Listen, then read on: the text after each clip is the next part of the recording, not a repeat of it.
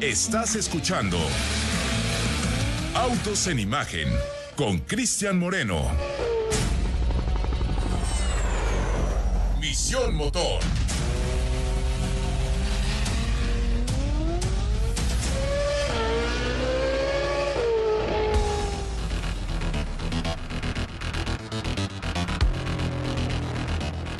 Pues fíjense que justo un día como hoy, un 17 de junio, pero de 1919, se registró un récord de altura en un avión. Un avión que en aquel entonces, estoy hablando de 1919, Ricardo Eduardo. Sí, claro. Como dice mamá, a quien le mando un saludo, la vi hace un ratito y la vi, la vi muy bien. La muy, sabe mamá que mamá está en un proceso de rehabilitación, así es que me dio mucho gusto verla hoy. Fíjate, este Ricardo, ¿sabes qué quiere hacer mamá? Quiere regresar a manejar. Es uno de sus objetivos para rehabilitarse. Por algo tenemos sangre que más bien parece Saludos a la señora Barca. hidrocarburo este, en las venas. Quiere regresar a manejar. Está bien, mamá, te entiendo. Como dice mamá, este. Eras estrellita en 1919, Ricardo. ¿No? Sí. No te pregunto qué hacías. Tampoco, Pablo, aunque te ves a veces este, viejo de, de espíritu. 1919 te queda muy lejos, ¿no? Ruesga Muy, estaba muy acabando la universidad, ¿no? Ruesga ya estaba a lo mejor entrando al kinder, tampoco exageres. este. Ah, bueno. Pero en el 19, BMW ya era capaz de impulsar un avión a no, 9.760 metros de altura. 9.760 metros. de- No, no es este... Hoy parece que muchas de estas notas son del Día de los Inocentes, pero no es así. En 1919 era un BMW 3, un piloto, que en aquel entonces más que piloto parecía un Avenger, porque para hacer esto sin ninguna asistencia a Pablo, Es correcto. elevarte 9.760 kilómetros, pues Franz Seno llevó a esta compañía, a la compañía bávara, a alcanzar este primer récord mundial de altura a bordo de un avión. El motor le permitía a este aparato desarrollar 230 caballos de fuerza. Y precisamente hicieron este motor. Es que la complejidad de la ingeniería para poder subir a esta altura, si aquí a 2.200, 2.300 metros sobre el nivel del mar ya hay unos coches que van este, pues, dando todo el, este, el- sacando la lengua, Pablo. Imagínate a 9.760 y estamos hablando de tecnología de 1919. BMW lo hizo posible y dejen ustedes el motor, que ya era un salto tecnológico. La temperatura que tuvo que enfrentar este hombre, Franz Seno, era de menos de 50 grados. O sea, yo creo que sí trae una chamarra muy, este, ni las de Top Gun, Pablo.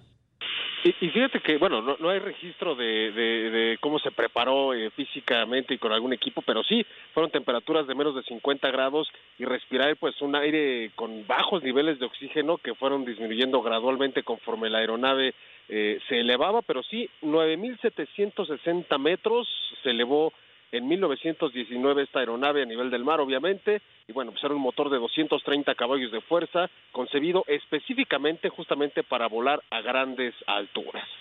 Ahí está. Un día como hoy, pero de 1919.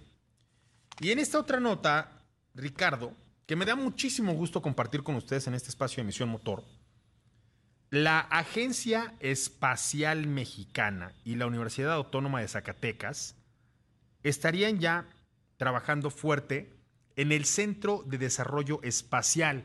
La intención no es otra, sino impulsar a las nuevas generaciones, a los jóvenes, jóvenes como tú, Pablo, con ese espíritu, para el desarrollo de la investigación en el desarrollo espacial. Si hoy somos buenos haciendo autos, me parece que también podemos hacer mucho en, el tema de la aviación, porque también tenemos una buena calidad y una buena infraestructura para fabricar este tipo de aeronaves. Eh, Ricardo, platícame, por favor.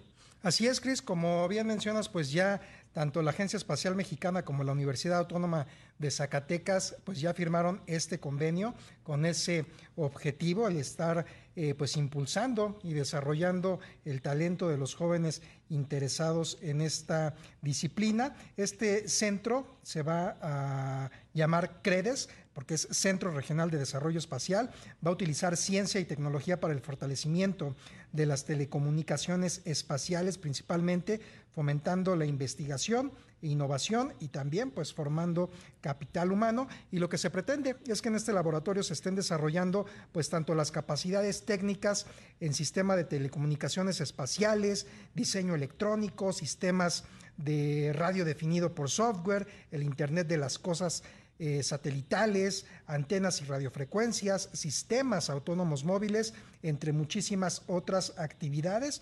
Y bueno, pues para el cumplimiento de estos objetivos, también la universidad está creando un comité asesor, un comité técnico y se va a estar destinando recursos humanos y capitales, así como equipo, pues para que estén realizando proyectos en este CREDES. Y ya hemos dado cuenta, eh, Cris, precisamente en este espacio de emisión motor, cómo pues la industria aeroespacial está creciendo fuertemente con el turismo espacial, con la investigación pues de tanto de la Luna, de Marte, como muchas marcas eh, automotrices incluso están creando dispositivos para explorar eh, la Luna, el planeta rojo y precisamente los mexicanos pues han tenido muy buena aceptación. Ya hemos dado cuenta cómo este proyecto eh, Colmena, cómo los alumnos de la UAM, de la UNAM pues han participado incluso con la NASA. Entonces definitivamente este CREDES pues va a ayudar muchísimo a impulsar el talento de los jóvenes mexicanos.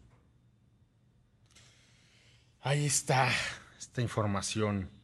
Y esta que de verdad le, he entrado, eh, Pablo, me, me, pones en apuros, pero no solo tú, también la NASA. es oficial, la NASA estaría estudiando los fenómenos aéreos inexplicables, mejor conocidos como el fenómeno ovni, y se han dispuesto a integrar un equipo de investigadores que le den a este, este estudio, a esta investigación, un toque absolutamente científico. Es algo que obviamente va a despertar, no bueno, cualquier cantidad de polémicas y todos aquellos como tú, Pablo, creyentes de, los ovnis y de los extraterrestres, van a decir, ya ven, se los dije, teníamos razón. Sin embargo, me parece que el rigor con el que están tomando esta situación es el que se requiere para una circunstancia como esta, porque ellos quieren avanzar en la comprensión científica de esta situación y no por ello, y, cito, los eventos en el cielo que no pueden identificarse como aeronaves o fenómenos naturales tienen que ver con vida extraterrestre, Pablo. Platícame esto, por favor. Así, es, señor Moreno, pues justamente la NASA eh, estudiará oficialmente este fenómeno y otros eh, fenómenos aéreos inexplicables. Esta agencia pues formará un equipo eh, de investigadores para estudiar desde un punto de vista absolutamente científico estos avistamientos. la agencia pues especificó que estos fenómenos aéreos no identificados no tienen por qué estar relacionados con extraterrestres, aclarando que quieren avanzar en la comprensión científica pues de los Según la NASA, pues estudiar estos avistamientos entra dentro de los intereses de la agencia, siempre con un ojo crítico sobre la naturaleza extraterrestre que la opinión popular pues ha arrojado sobre estos eh, fenómenos y también especifican que es poco probable que la vida extraterrestre sea la causante de estos eventos y explican que quieren eh, pues discernir entre los eventos provocados por fenómenos naturales, obviamente explicables, o que fueran eh, provocados por fenómenos tecnológicos. Entonces, pues este equipo ya tiene eh, un líder que va a ser el astrofísico David Spergel bajo la dirección de misiones científicas de la NASA y bueno pues el estudio además será abierto y no va a estar clasificado así que conforme se vayan eh, llenando estos archivos eh, con evidencias y demás resultados, cualquier persona que así lo desee va a tener acceso a estas informaciones. Así es como se debe hacer este trabajo, porque ya, ya veo yo a todos aquellos eh, entusiastas de la ciencia ficción eh, tomar esto, ¿no? Como, un, como una confirmación de que ellos tenían la razón.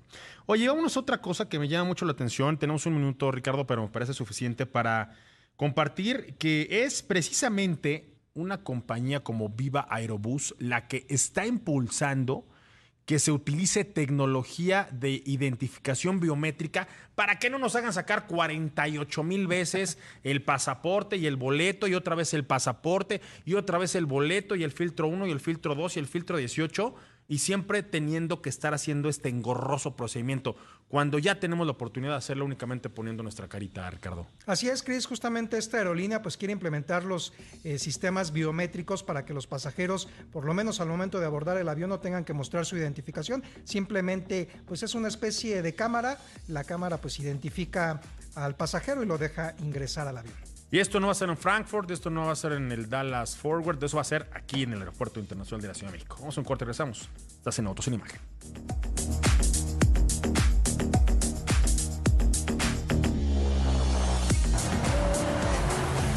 Hacemos un alto en Autos en Imagen.